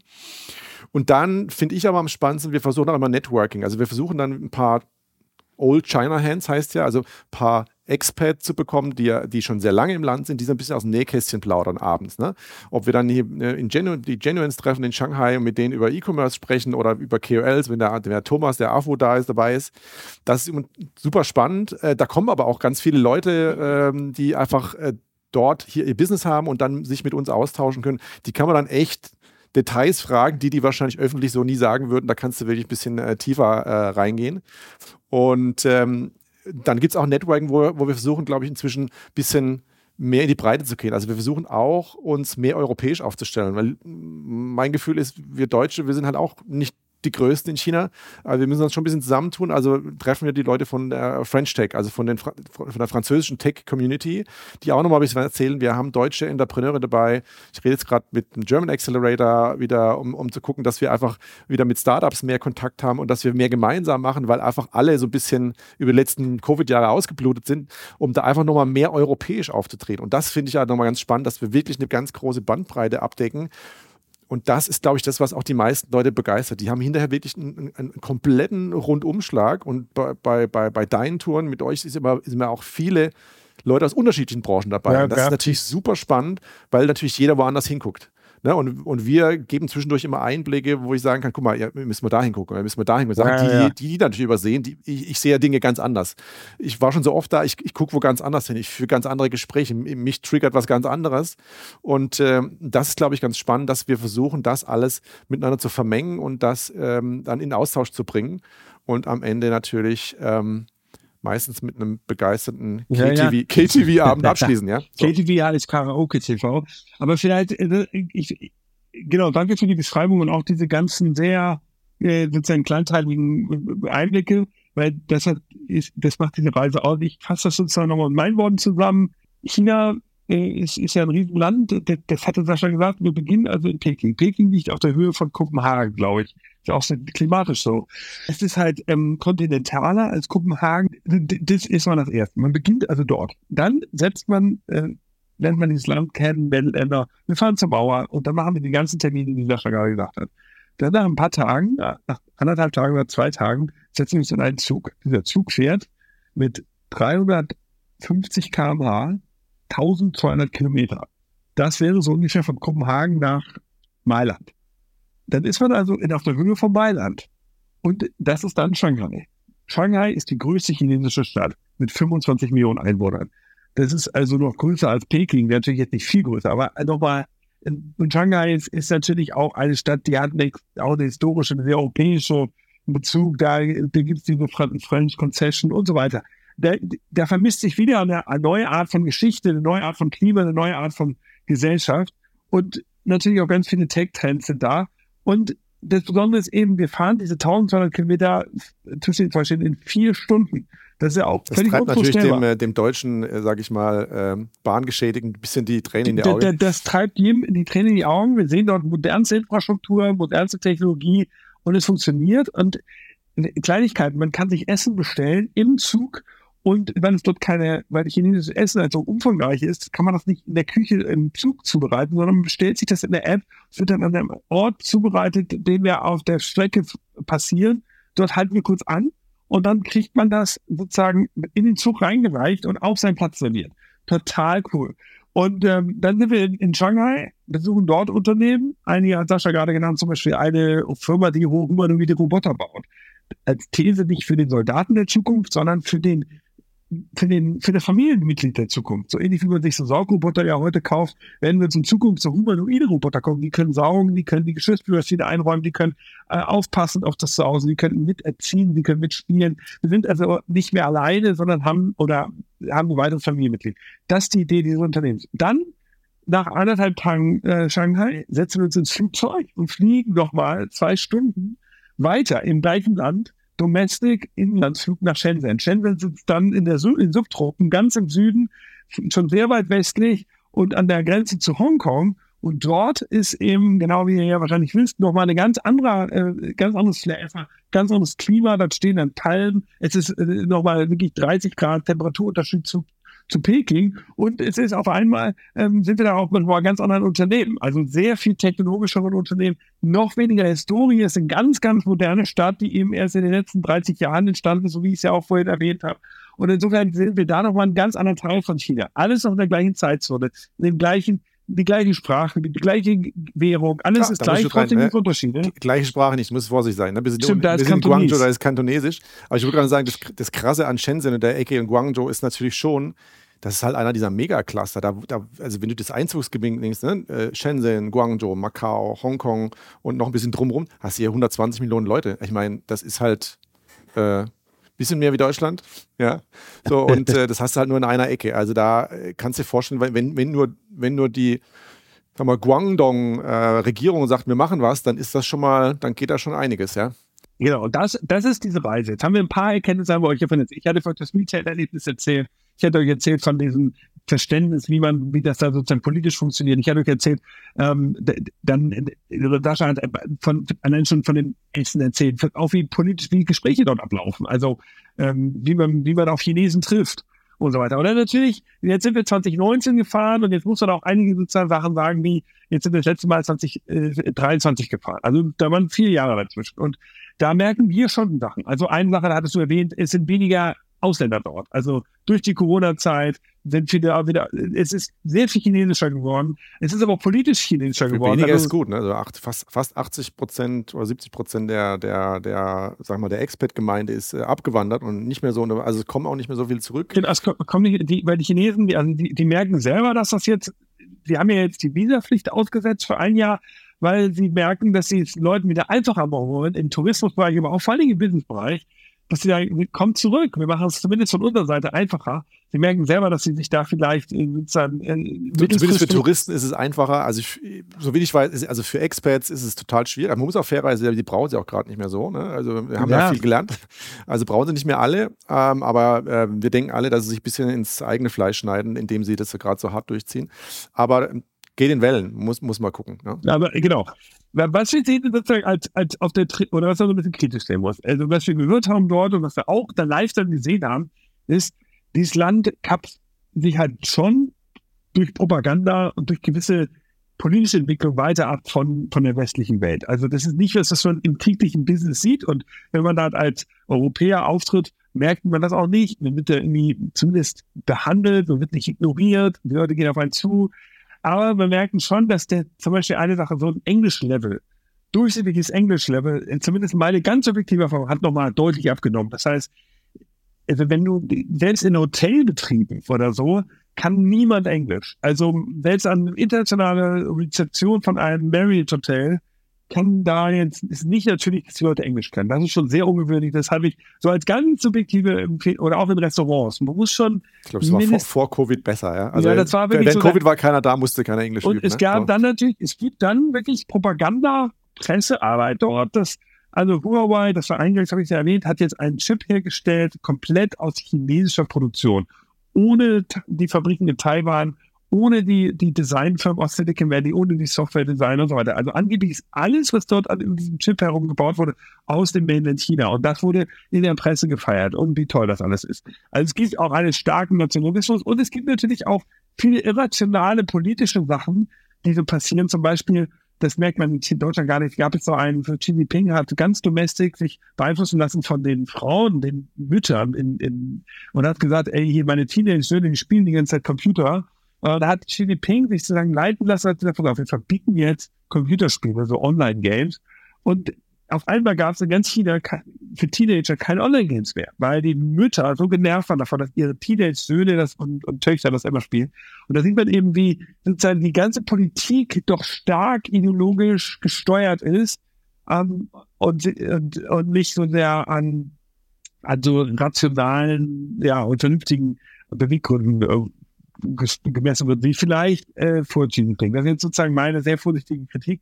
Das sind zumindest Sachen, die man auf so einer Reise erlebt. Insofern eigentlich ein weiterer Punkt dieses Podcasts ist, wir wollten euch einladen, dieses an solchen Beispielen, wie wir aufzählen, das Land selber zu erleben. Natürlich auch die kritischen Seiten. Und wir fahren ja jetzt wieder im, im April, das ist also jetzt nochmal zwei Monate hin. Wir wollen auch wieder eine weitere Reise planen, da gibt es auch kein Datum. Und wir wollen halt euch noch mehr Sachen zeigen. Also du hast ja jetzt hier noch so, du hast hier gerade so eine neue Studie mitgebracht. Gibt doch noch mal ein paar sozusagen News raus, weil es sind ja nicht nur diese ganzen technologischen Themen, die da eine wichtige Rolle spielen, auch industriepolitisch. Ja, ich weiß gar nicht, ob ich, ob ich da jetzt, glaube ich, so, so im Detail drauf eingehen wollen würde. Nachdem wir jetzt so alles umrundet haben, würde ich eigentlich das Politik fast gar nicht mehr aufmachen.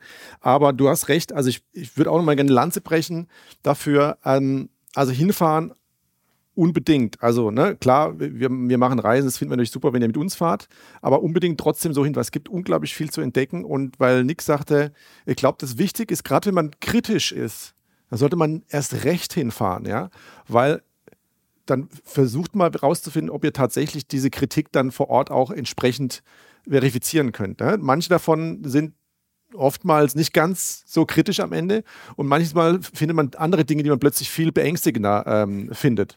Und da gibt es einige Dinge vor Ort zu entdecken, ob das jetzt auch das Sicherheitsthema ist. Wenn du durch äh, China gehst, fühlen sich alle unglaublich sicher, ne? natürlich wegen der Überwachung und weil dort so gut wie kein klassische, sage ich mal, ähm, äh, Kriminalität ersichtlich ist für uns als Westler. Das, das lullt dich ein, das findest du super. Da gibt es Gründe dafür, ja. So, aber das muss man einmal erleben. Man muss dieses Gefühl in diesem Land mal länger gewesen sein. Wenn es mal nur eine Woche ist, in, in so einem tieferen Kontext, das muss man einfach erleben. Es wird einem unglaublich helfen, die eigenen Erfahrungen, das eigene Gelesene vernünftig einzuordnen. Das kannst du von hier aus so gut wie nicht. Also ich kenne selbst Leute, die vorher schon in China waren, die mit uns mitgefahren sind, haben gesagt, ja. also hinterher nochmal ganz anders ja, irgendwie ja. Äh, entdeckt und nochmal ganz andere Facetten wahrgenommen.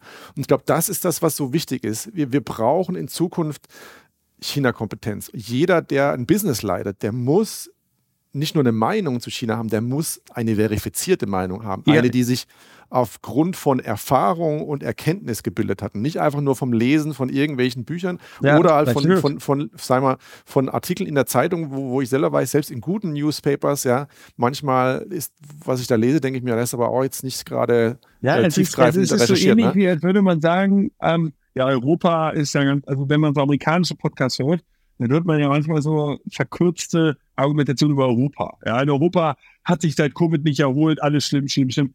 Und man merkt, dass die Amerikaner da überhaupt keine Ahnung von Europa haben, dass sie nicht verstehen, dass es unterschiedliche Regionen gibt oder da nicht genug darauf eingehen und das so sehr verkürzt canceln in ihrer Argumentation. Und genau das Gleiche machen wir mit China. Es ist halt dieses Land alleine genauso vielseitig und groß wie Europa und hat eben auch sehr viele verschiedene Regionen, die sich unterschiedlich orientieren, unterschiedlich äh, und, und auch übrigens unterschiedlich positionieren. Also wir haben über die Provinzen kurz geredet.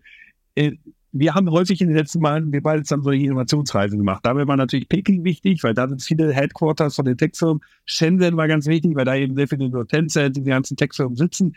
Aber es gibt halt auch ähm, so Engineering, Engineering-Reise, die wir überlegen. Da gibt es eben andere Städte, die wir besuchen. Ja. Guangzhou, ja, ich glaube dann, also gerade wenn so Engineering und so und so Manufacturing, dann gehst du natürlich hier unten in diese Guangdong-Ecke, ne? Weil du hast da äh, eben neben Shenzhen hast du noch Guangzhou, da sitzt, wie gesagt, äh, der Ihang und äh, Xpeng und äh, da gibt es so, auch so, so ein Biogenetics-Hub und also da passieren unglaublich viele Dinge, selbst in den Tier 2, jetzt inzwischen glaube ich Tier 1, in Wuhan oder äh, Chongqing, der die größte Stadt mit 30 Millionen Einwohnern, also da passiert so viel, das kriegen wir selbst an der Küste kaum, kaum mit, was, was da abläuft. Ja, ja. Und ähm, also werden wir auch noch in Zukunft natürlich versuchen, da ein bisschen weiter rauszukommen, auch mal vielleicht mal eine, eine Runde übers Land zu drehen. Einfach weil, weil, da komme ich nochmal zurück, weil wir einfach, wir brauchen ein breites Verständnis. Du kannst nicht nur hingehen und dir die fünf Tech-Companies hier, Checkbox, habe ich gesehen, dann hast du nichts verstanden. Ja, dann hast du nur eine kleine Facette ja, verstanden. Ja. Du musst ein bisschen in die Breite gehen, damit du das einordnen kannst. Wir werden in, in, in der Zukunft, eh, wir werden über, wir haben es gar nicht tangiert, ne? vorhin mal kurz, Taiwan, das wird irgendwann zu einem Problem werden. So oder so, ja, das, das muss gelöst werden. Und die Frage ist am Ende, wie man es löst. Ich habe keine Lösung, das ist schon mal vorweg gesagt, gerade ja, aktuell. Ja. Aber du musst ähm, China insoweit verstanden haben, damit du weißt, wie gehen die äh, woanders um. Du musst vielleicht ein bisschen mehr recherchieren, was, was ist denn wirklich mit den Uiguren, was ist mit Taiwan, damit du besser entscheiden kannst. Also genau, ich will, ich will eine Lanze canceln. Halt genau, ich will, genau, genau nicht canceln. Ich will die Lanze brechen dafür, du hast gesagt, kritisch sein, super, aber bitte mal vor Ort auch die Möglichkeit nutzen, es, es zu überprüfen und versuchen, ja. sich selber nochmal ein Bild zu machen. Ja? So, Manche so. Dinge sind anders oder sie haben andere Hintergründe und darauf zu ver vertrauen, die werden sich schon irgendwie unseren Werten da, äh, äh ich sag mal, unterwerfen, wie in der Kolonialzeit. Das passiert auf jeden und Fall nicht. Ja? Ich, ich fühle mich so ein bisschen wie, weißt du, ich glaube, in indischen Hochschulen, wird, es wird ja gerade diskutiert, sozusagen in der Intelligenz hier in Deutschland, dass wir mehr kompetente ITler brauchen. Und jetzt wissen wir, große Bestkonzerne werden, IT werden von Indern geführt. Jetzt können wir sagen, okay, wir müssen einfach gut ausgebildete Inder zum Beispiel anziehen. Und dann bin ich sozusagen mein Gedanke, okay, ein Inder guckt jetzt auf Deutschland, so wie wir vielleicht mit seinem Halbwissen und sagt, okay, das sind Nazis da, die hassen Dunkelhäutige, weil er das irgendwo gelesen hat. Und dann hat er sofort so eine Cancel-Kultur. Deutschland kommt hier nicht hin. Und er hat vielleicht noch fünf andere Gründe, warum er auch vielleicht in die USA geht. Und so ähnlich ist es wahrscheinlich mit uns mit China. Das war ganz schnell so verkürzt argumentiert. Und deshalb jetzt hier, genau, du hast gerade. Ja, genau, jetzt machen wir nicht nur das Fass auf mit Rosen und, äh, und Indern und so weiter. Nee, bloß das, ne, aber, aber, aber du hast, das ist ja das nächste Thema. Ne? Indien ist ja genauso, sag ich mal, ein, ein, ein, ein, weiser, ein weiser Spot für uns, wie, wie das China ist. Ja? ja. Und deswegen. Äh, weiß ich, mir hat mal witzigerweise, mein Religionslehrer hat mir damals gesagt, Sascha, wenn du nicht dort gewesen bist, dann hast du noch nichts verstanden. Ja? So, der, vielleicht hat mir der mir damals begeben, du musst dir bestimmte Dinge angucken. Also alles, wo du kritisch bist, alle Länder, die uns nicht passen, müsste man eigentlich mal versuchen zu bereisen, weil du nur über den Kontakt mit der örtlichen Bevölkerung, mit Leuten vor Ort, ein besseres Bild dafür bekommst, ob das, was du als Politik oder, oder als also mal innovativ oder, oder gefährlich oder, oder ne, übergriffig wahrnimmst, ob das tatsächlich so ist, wie das da steht, oder ob das vielleicht sich anders darstellt im Kontext. Ne? Insofern ist das Wichtigste, also China oder Kompetenz generell ist Kontext, also kon einen breiten Kontext drumherum zu geben und den auch in, einem, in einer Debatte, ja, wenn man politisch schön sagt, zu diskutieren und dann zu einer Meinung zu kommen und nicht hier eine Meinung aufgreifen, ah, die habe ich da und da gelesen, die werden es schon richtig äh, äh, interpretiert haben. Ne? Und ich glaube, da, äh, da leisten wir einen ganz, ganz guten Beitrag und da freue ich mich immer drum, wenn, wenn alle, die danach mitgereist sind, sagen, Mensch, boah, ich habe da einiges mitgenommen. Es gibt einiges, wo ich jetzt drüber grübeln muss. Und äh, äh also eigentlich gehen, gehen die meisten, glaube ich, schon mit, mit, einem, mit so einer Liste heim, wo sagen, ich muss ich jetzt ja, mal, muss ich noch mal revidieren für mich. Ne? Und einfach nochmal für mich Dinge durchdenken und das richtig einsortieren. Also wir helfen da ganz viel, aber du, du am Ende gehst du mit vielen Fragen nach Hause und das ist aber toll, ne? weil das hilft eben. Ne? Und genau, lass uns mal eine Frage nochmal klären, so zum Schluss jetzt wenn du dir selber überlegst, eine Firma zu gründen, das sind ja alles sehr frisch, deshalb wir wollen das jetzt hier nicht vertiefen, mhm. wo du sagst, ich gründe noch eine Firma in Deutschland und in China. Vielleicht gib uns doch mal den Hörern und Hörern ein Gefühl, weil das ist eine der Fragen, die wir immer wieder gehört haben von unseren Reiseteilnehmenden. Sie haben gesagt, ich habe eine Firma oder wir sind Manager einer Firma in Deutschland, die lebt in Europa, die macht da Geld, aber wir würden auch eine Firma hier gründen. Was sind denn so Sachen, also hier in China, was, was würdest du jetzt dazu sagen? Gib mal so ein paar so Tipps. Was würdest du machen? Was das ist so ein, ein, relativ weites Feld. Ne? Also, also wenn, wenn, wenn, wenn, versuch mal so drei Punkte raus. Ich versuche mal äh, relativ pragmatisch zu sein. Ne? Also es gibt ja unterschiedliche Gründe, warum man nach China gehen möchte. Also entweder man hat für sein Produkt, sieht man dort noch Vermarktungsmöglichkeiten, weil es keinen gibt, ja, oder man da eine gute Position hat. Ähm, das wäre ein, ein, eine Möglichkeit. Dann gehst du natürlich rüber und äh, such, versuchst einfach rauszufinden, wo, wo, also erstmal versuchst natürlich rauszufinden, wo, wo ist der beste Platz, so würdest du sehr Deutschen auch machen, wo ich mich hin, hinbegeben kann und wie kann ich das mit Distribution lösen. Weil China ein sehr komplexes Land, es ist ein riesiges Land, da kannst du tausendmal an der falschen Ecke starten, musst du mit einem Partner vor Ort, vor Ort zusammenarbeiten. Also egal wie du es machst, du musst dir erstmal einen Partner, einen vertrauenswürdigen Partner vor Ort suchen, der dir erstmal hilft, die ersten Schritte zu machen. Das kann ein Europäer sein, Handelskammer bietet da ganz gute Sachen an. Es gibt andere äh, privatwirtschaftliche Partner, die dir helfen, sozusagen so ein, so ein, so ein, so ein erstes ähm, ähm äh, sagen wir, Abstecken hinzubekommen. Ja? Und sagen, wie kann ich denn so eine kleine, sag mal, ein, ein, ein, ein kleines Office aufmachen, um quasi von dort aus überhaupt mal eine, eine, eine, eine, Firma aufzubauen und auch die richtigen Schritte zu machen. Ähm, da würde ich sogar immer davor zu gehen, wenn das unglaublich wichtig ist, also wenn, wenn für dich der chinesische Markt nicht nur, ah, ich probiere mal, ne, da mich noch einzubringen, weil ich habe ja schon 40 Märkte und der wäre auch noch cool, ja. Gut, das ist für Deutsche, die sind meistens ja schon dort, ja, wenn sie, wenn sie ein gutes Produkt haben. Aber wenn du da jetzt äh, relativ spät kommst, ja, dann und der, der Markt so essentiell wichtig ist, ja, dann würde ich immer sagen, dann hat das wirklich CEO-Attention. Dann würde ich auch behaupten, der CEO sollte mindestens äh, die Hälfte seines Jahres in China verbringen, weil sonst versteht ja, er halt Okay, nichts, das ist schon mal ein interessantes Learning. Also ja? das heißt, wenn ich jetzt sage, oh, ich bin jetzt hier Future Candy Geschäftsführer, ja. das wäre eine Sache, die wir auch diskutiert. Dann mal, müsste ich sagen, ich öffne jetzt Future Candy in Shanghai. Dann müsste ich wirklich sagen, ich gehe Dann solltest du ein halbes Jahr dort halbes Jahr oder halt zwei Monate und dann darüber und also so hin und her wechseln, ja. Einfach, einfach aus dem Grund, du, du kriegst sonst nichts mit. Und zweitens, du wirst ja dann chinesische äh, Mitarbeiter haben, du kriegst auch von denen nichts mit. Und du musst ja mit denen, also China funktioniert unglaublich stark über Vertrauen. Vertrauen heißt Essen gehen, KTV, ne? keine Verträge sind erst im zweiten, äh, dritten, vierten Schritt wichtig. Du musst Vertrauen aufbauen. Vertrauen in deine Belegschaft, Vertrauen in Leute. Du musst ein Gefühl dafür bekommen, kann ich dem vertrauen, weil in China werden so schnell die Ellenbogen geschäftlich ausgefahren, da kannst du gar nicht hingucken, wie schnell das geht. Insofern kann ich nur jedem empfehlen, Chef-Attention, Chef-Attention heißt auch von dort drüben arbeiten, sein Team im Blick haben, mit den Leuten wirklich viel machen, sich dort einbringen und das als den wichtigsten Markt anzusehen. Erstmal. So. Das wäre mal, das war mal die, eine der relativ pragmatischen Sachen. Geh rüber, mach ein kleines Brückenoffice, geh selber hin und entwickel das dort mit und, und bau dort einen Mitarbeiter auf. Es kann ein chinesischer Mitarbeiter sein, kann auch ein sag mal, ein Mitarbeiter aus deiner Firma sein, wobei ich da auf jeden Fall davor warnen möchte, diese klassischen alten Expat-Geschichten mit, du gehst da zwei Jahre hin und dann kommt ein anderer. Das ähm, funktioniert aus meiner Sicht nicht besonders gut. Ich würde versuchen, jemanden, der da ein Jahr sich gut schlägt, dem würde ich sagen, du kannst hier bleiben, fünf Jahre, ich zahle dir gut, aber du lernst Chinesisch. Du musst Chinesisch lernen. Ohne Chinesisch bist du verloren. Es ist keine Chance. Ähm, weiß ich aus eigener Erfahrung, du, das ist so schwierig. Aber wie kann man es lernen? Also das mal so als Einschätzung für jetzt. Also, wenn man jetzt also was heißt lernen? Also Chinesisch lernen ist eine ziemlich anstrengende Veranstaltung, weil es einfach, also Chinesisch selber, also sprechen ist nicht so schwierig. Du brauchst einfach ähm, Kontext. Also mein, meine, mein, mein Tipp wäre immer, äh, wenn du jemanden hast, der dann ja sich profiliert hat, habe ich immer gesagt, dann nimmst du den, dann gibst du dem drei Monate frei, der kriegt ein Spezial, der wird in die, in die, in, die, in die Mitte von China geschickt, wo keiner, wo keiner Englisch spricht, ja. Und dann soll der da Chinesisch lernen und kommt nach drei Monaten zurück und spricht Chinesisch. So. Also ich würde das in so einer Hardcore-Aktion machen und sagen, das, das zahle ich dir. Du kannst zwei Monate nur äh, Sprachurlaub machen und dann schicke ich dich in die Mitte äh, von China und danach kommst du bitte zurück und kannst zumindest äh, äh auf, auf Smalltalk-Ebene so reden und verstehst so viel, dass du in Meetings nicht äh, verschaukelt wirst, so ohne weiteres. Ja? So, und von dort kann er das schon alleine schaffen. Also das wäre so mein pragmatischer Tipp dafür. Ja. Von hier aus Chinesisch lernen kannst du. Ich lerne selber Chinesisch, versuche gerade wieder, mich endlich mal da auch zertifizieren zu lassen. Aber es ist natürlich in einem europäischen Kontext immer schwieriger, auch die Schriftzeichen zu lernen und sowas. Ne? Du hast Weil du sagst, das, ja, so. das Sprechen ist also, das kann man schon auch Sprechen ist nicht, also nee, Sprechen ist tatsächlich nicht so schwierig. Schriftzeichen ist das Problem. Ne? Schriftzeichen ist das, äh, ist auch eine der, also das ist die größte Language Barrier eigentlich, also die, die Schriftzeichen zu lesen. Das ist einfach so irrsinnig kompliziert, das reinzubekommen. Das ist halt einfach eine Fleißaufgabe, ja. Und okay. das, machst du, das machst du nicht neben deinem Zwölf-Stunden-Job am Tag, ja. Da machst klar. Okay, also, ne? das, also das, das war jetzt das eine. Äh, zweite nochmal vielleicht zu erwähnen, oh, ich muss mal auf die Uhr gucken, wir überziehen gnadenlos, ne? aber ja, egal. Ja. Äh, Forschung, Entwicklung, einer der Klassiker, der in letzter Zeit immer gemacht wird. Also du hast irgendwie schon was in China oder, ähm, äh, oder hast das Gefühl, da geht viel mehr und so weiter.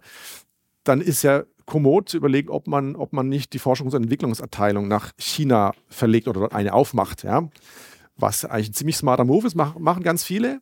Ähm, warum? Erstens, äh, Dinge gehen dort schneller. Trends gibt es ja viele, ne? Innovationen gibt es auch viele. Also man kann dort Sachen ausprobieren. Daten haben wir auch schon gesagt. Du kannst da mit Daten rumspielen, kannst du bei uns nicht. So ohne weiteres und kannst dort viele Erkenntnisse gewinnen. Also hier gibt es auch viele Forschungs- und Entwicklungsabteilungen. Kann man, also habe ich schon ein, zwei Empfehlungen bei, bei, Firmen gehabt, kann ich nur empfehlen, aber ihr müsst vorher eine Frage lösen. Wie kommuniziert ihr mit dem Headquarter? Wenn ihr in der Forschung und Entwicklung in China viel schneller seid als im Headquarter, dann wird es automatisch zum Clash kommen. Das müsst ihr regeln. Also wenn ihr, wenn ihr nicht mit der gleichen Geschwindigkeit wie das China-Office arbeitet, dann wird es in der Verzahnung schwierig. Also das muss man sich gut überlegen, ob man damit zurechtkommt. Und es hat auch so einen Rattenschwanz. Ja. Wenn du deine R&D in China machst und dort deine, sag mal, deine, deine, deine coolen Produkte auch testest und einführst, dann bist du automatisch im chinesischen Haifischbecken. Ja? Das heißt, du musst dort genauso schnell innovieren wie alle anderen. Ne? Und da die alle voneinander abkupfern, heißt es, du musst einfach schneller sein als alle. Du, du weißt selber, wie, wie chinesische Firmen, dass die unglaublich schnell in die Breite gehen, versuchen die komplette ja, ja, ja. Äh, Wirtschaftskette ihres, ihres Business Case komplett zu kontrollieren. Warum? Weil es einfach ausschließt, dass die Wettbewerber da reinkommen. Also je, je, je breiter und also besser du aufgestellt bist im kompletten, in einem kompletten äh, Business Case, desto weniger Chancen haben deine Wettbewerber da einzudringen. Ne? Und das passiert ja dann in China. Ne? Das heißt, du musst dann die Geschwindigkeit musst du in China, die du in China hast, musst du dann eigentlich auch international hinlegen und du musst diese Geschwindigkeit mithalten können. Du musst also China Speed mitgehen können. Wenn du das nicht kannst, dann, also dann wird es schwierig, dann kannst du nur mal in China so eine eigenständige Abteilung haben und dein europäisches Headquarter so wird dann Schwierigkeiten bekommen. Also das, das, das, ist so ein klassisches Schwierigkeitsthema, aber, aber wenn du Geschwindigkeit machen willst und sagst, ich, ich muss, ich will Pace geben, dann kannst du das in China machen und kannst, da gibt es interessante Setups, die man machen kann. Und das andere ist, was ich halt gesagt habe, ist jetzt äh, eher für mich so der Fall, wo ich sage, na gut, äh, Startup, ja, im KI-Bereich ist ja, ist ja gerade ein recht spannendes Thema. Das ist natürlich in China auch spannend, weil du hast Zugriff auf Daten, du hast äh, äh relativ günstiges Personal noch, äh, was schnell, schnell arbeiten kann, du kannst unglaublich schnell skalieren. Ähm, also auch das gibt, da gibt es auch viele, also viele, wie soll ich sagen, Organisationen, ob das jetzt Xnode ist in, in, in Shanghai, die wir ganz gut kennen, ob das der German Accelerator ist, äh, ob das andere, äh, sagen wir äh, hier äh, die German Innovators, die es auch gibt. Also gibt es viele äh, Organisationen, die sich darum bemühen, auch Startups, auch europäische Startups zu helfen, in China Fuß zu fassen oder zumindest rauszufinden, macht es Sinn für sie in China? Haben sie all alle die, sage ich mal, die Fähigkeiten, die es bedeutet, dort Fuß zu fassen. Da gibt es so Startup-Programme, wo du drei, vier Monate oder sechs Monate bleiben kannst und danach kriegst du quasi ein Zertifikat, ja, okay, du überlebst hier oder überlebst nicht. Ne? Und dann entscheiden die sich, gehen sie halt zurück oder bleiben in China oder, oder nehmen das als zusätzlichen Markt. Ne?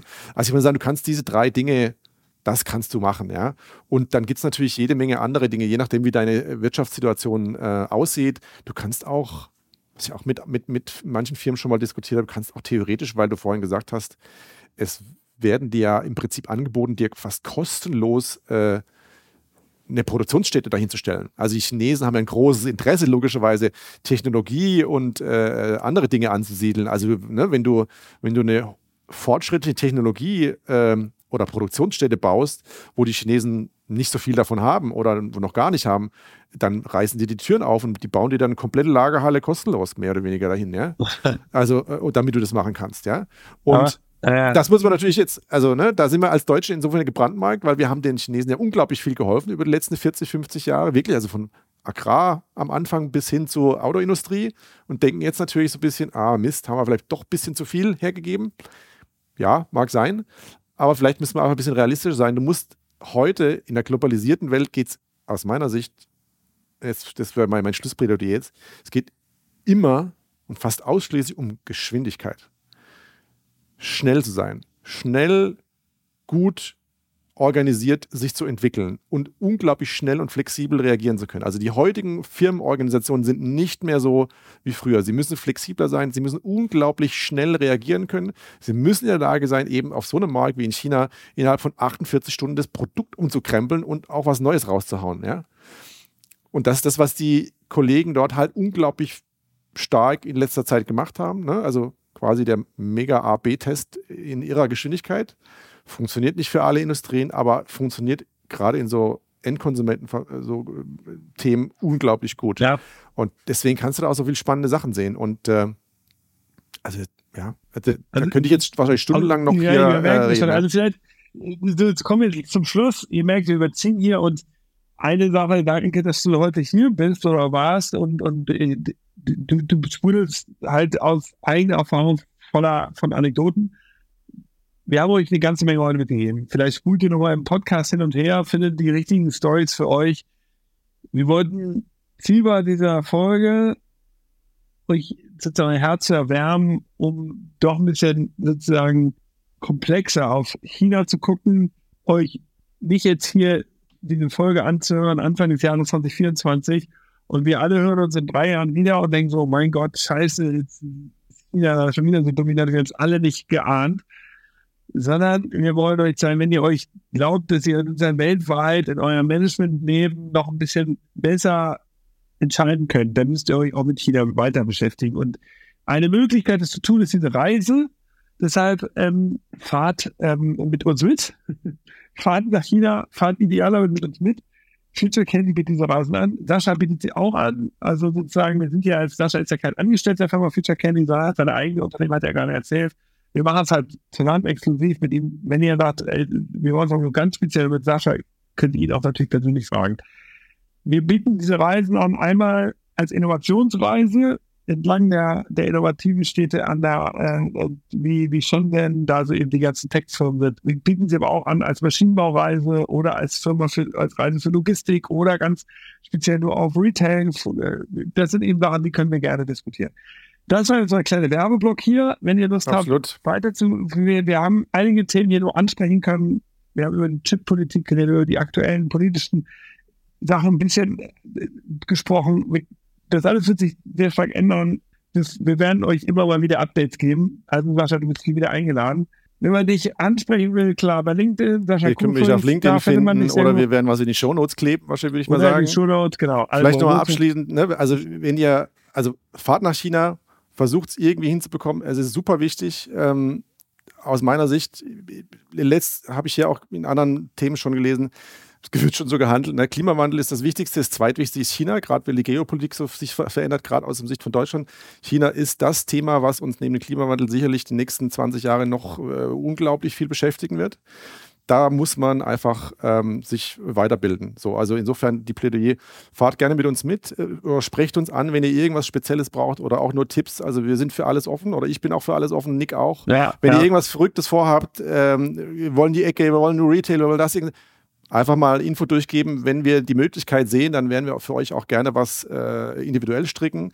Ansonsten äh, kann ich nur sagen, äh, schön, dass ihr so lange durchgehalten habt. Ja, ich hoffe, genau. dass das Also- Thema euch äh, genauso am Herzen liegt wie uns. Genau, also das war's von uns. Kleiner Einblick. Im April, 21.04. fahren wir bis zum 28.04. Da machen wir diese Innovationsreise durch China. Das nächste Datum steht nicht fest. Wir werden es wieder anbieten, aber wir wissen nicht wann. Wenn ihr also jetzt was erleben wollt, dann können wir euch diese Reise anbieten würden sie euch auch empfehlen und freuen uns von euch zu hören. Sascha, vielen Dank, dass du heute da warst. Danke. Und ähm, danke für die Insights, die aktuellen Stories. Und ja, wir beide neigen dazu, alles hoffnungslos zu überziehen, aber ich hoffe, es war es wert. Wir hören uns beim nächsten Mal. Viel Erfolg bis dahin und Happy New Year's, China. Ja, Dankeschön. Tschüss. Tschüss.